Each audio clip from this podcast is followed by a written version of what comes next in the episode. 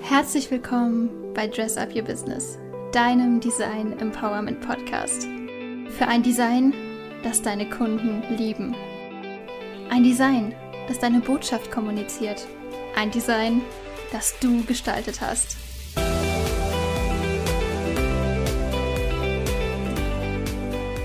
Hallo und herzlich willkommen hier bei Dress Up Your Business, deinem Design Empowerment Podcast.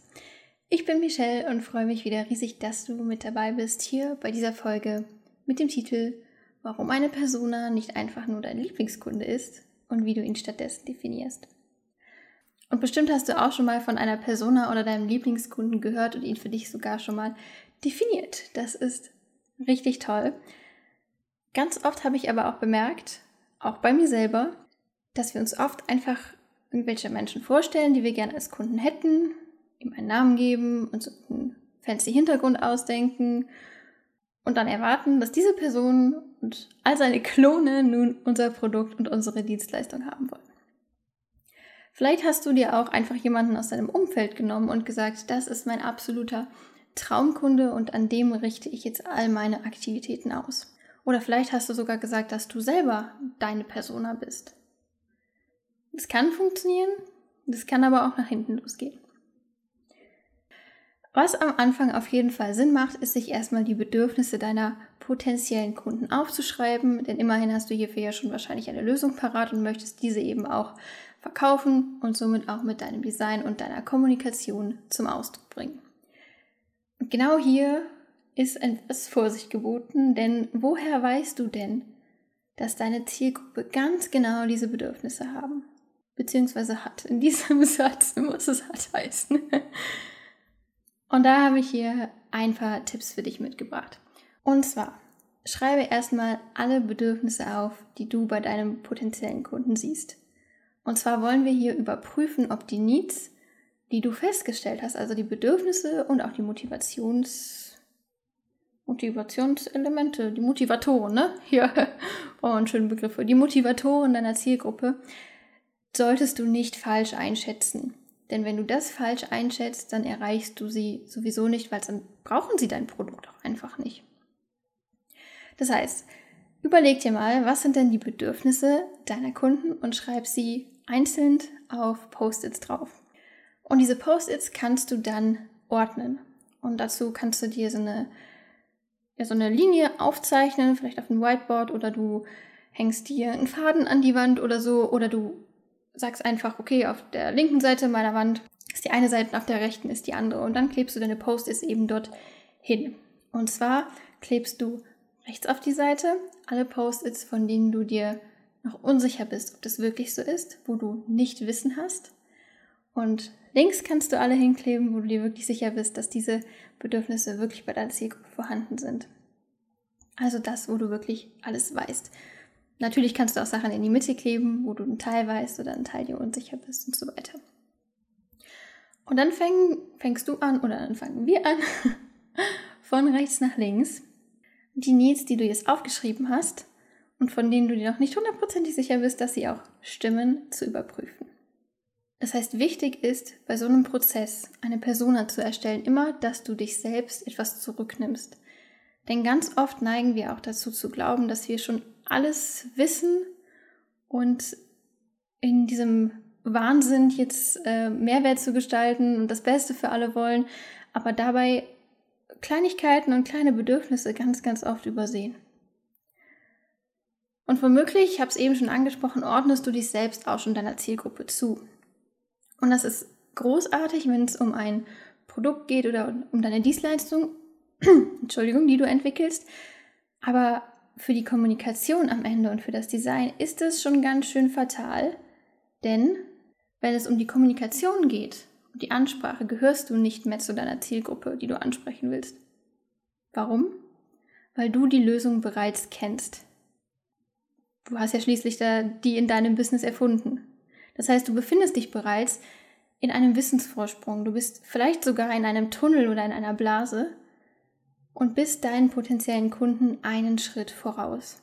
Kennst viel mehr Fachbegriffe, kennst dich schon mit der Technik aus, weißt schon, was es da draußen alles gibt am Markt.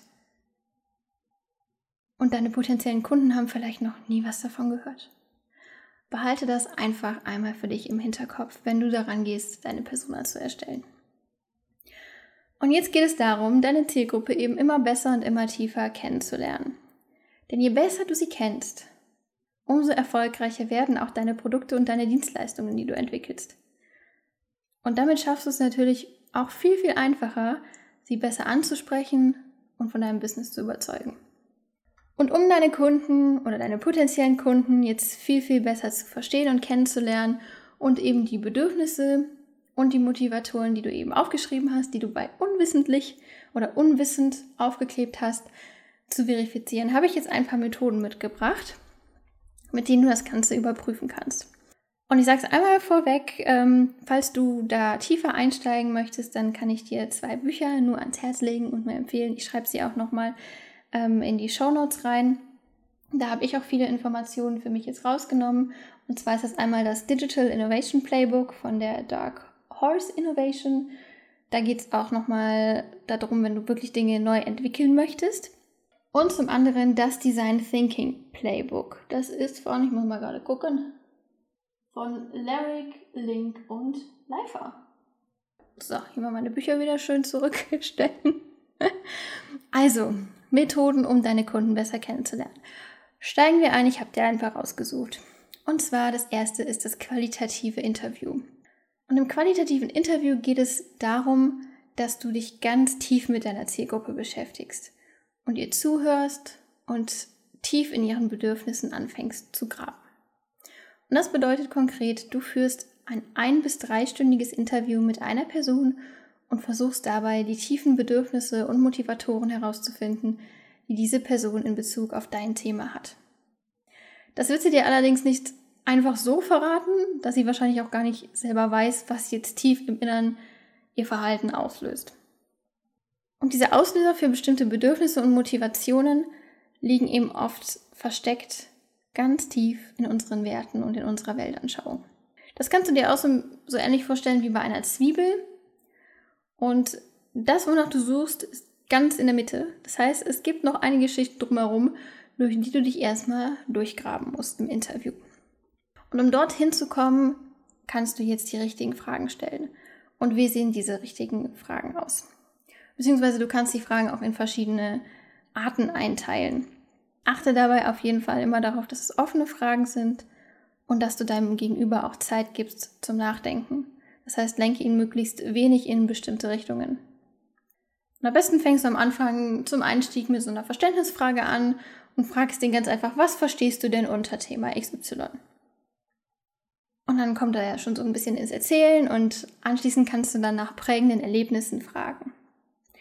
Und das kannst du dann erweitern mit der Frage nach dem Warum. Zum Beispiel, warum war dieses Erlebnis für dich so positiv? Und wenn du dann im Gespräch merkst, dass an irgendeiner Stelle du, ja, du irgendwie das Gefühl hast, da könnte sich was sehr Interessantes drin verbirge, verber, verbirgen, verbergen, sind ja hier nicht im Gebirge. Auf jeden Fall, wenn du merkst, da ist noch was Interessantes, da will ich mehr zu wissen, kannst du da natürlich auch nochmal nachhaken. Und erst ganz zum Schluss fängst du an und fragst nach bestimmten Wünschen in Bezug auf dein Thema.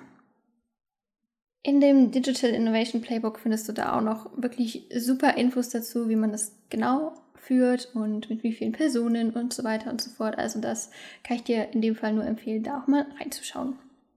Wenn du jetzt aber nicht so viel Zeit hast, jetzt mit mehreren Personen dich da ein bis drei Stunden hinzusetzen, kannst du auch Kurzinterviews führen. Beziehungsweise ergänzend, sage ich mal. Auch Kurzinterviews führen. Und die sind vor allem super, wenn du auf irgendeine vielversprechende Annahme gekommen bist und einfach möglichst schnell überprüf überprüfen willst, ob das stimmt. Das nutze ich zum Beispiel super gerne, wenn ich Logoentwürfe gemacht habe, dann suche ich mir ein paar Leute, mache diese kleinen Kurzinterviews, um zu überprüfen, ob denn die Wirkung, die ich damit erzählen will, auch wirklich ankommt. Das heißt, du fokussierst dich in diesen Kurzinterviews eben auf eine Annahme und dann kannst du dir überlegen, wo du möglichst viele Menschen deiner groben Zielgruppe auf einmal erreichen kannst. Das ist ganz gut, wenn so ein bisschen Bewegung in der ganzen Sache ist, sag ich mal. Das heißt, wenn die Rahmenbedingungen es, zulassen, kannst du dich zum Beispiel in die Fußgängerzone stellen. Oder ähm, an Bahnsteig, wenn die Leute auf die Bahn warten. Und ja, es erfordert ein bisschen Mut, die Menschen anzusprechen. Aber erklär einfach ganz ehrlich, wozu du die Meinungen einholst. Du schaffst das. Du kannst natürlich auch, wenn du weißt, wo sich deine Zielgruppe aufhält, sie einfach beobachten. Eben auch, wenn es die Rahmenbedingungen zulassen. Das hört sich jetzt vielleicht ein bisschen komisch an, aber im Grunde genommen versuchst du einfach nur auf Hindernisse der Menschen zu stoßen.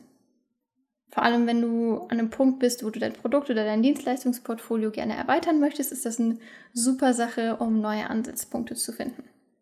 Mal ein Beispiel. Wenn du zum Beispiel ein Tool entwickeln möchtest, um den Bestell- und Kaufprozess beim Bäcker zu verbessern, dann kann es sehr hilfreich sein, sich so viele Menschen wie möglich beim Bäcker mal anzuschauen. Oder eine andere ähm, Möglichkeit im Online-Bereich und ein bisschen aufs Design bezogen, wenn du wissen möchtest, ob dein Werbebanner mit dem orangen Hintergrund besser ankommt oder das mit dem weißen Hintergrund, dann kannst du einen sogenannten AB-Test schalten.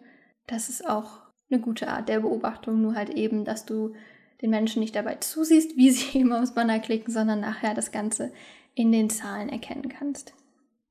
Bei der Entwicklung deiner Persona und um diese noch tiefgreifender zu verstehen, ist auch ganz wichtig, was denn für Leute in seiner Umgebung sind. Und dazu kannst du eine Stakeholder Map entwerfen. Da kannst du einfach die verschiedenen Verbindungen und mögliche Einflüsse aufzeichnen. Ich muss gerade dran denken, äh, man kennt ja immer aus diesen ganzen Polizeifilmen, wo dann da der eine Mafia-Boss hängt mit den, seinen anderen ganzen Komplizen und dann hat man da die ganzen Fäden, die zueinander laufen. so in etwa kannst du das auch aufbauen. Zum Beispiel, wenn du in deinem Business ein Spiel für Kindergartenkinder verkaufst und hier speziell die Mütter ansprechen willst, dann kannst du eben Verbindungen von der Mutter zum Kind, zum Vater, zu den Großeltern, zu den Betreuern im Kindergarten, zu den äh, Freunden des Kindes und so weiter ziehen und da eben gucken, wo mögliche andere Meinungen in Bezug auf dein Produkt auf deine Persona einwirken.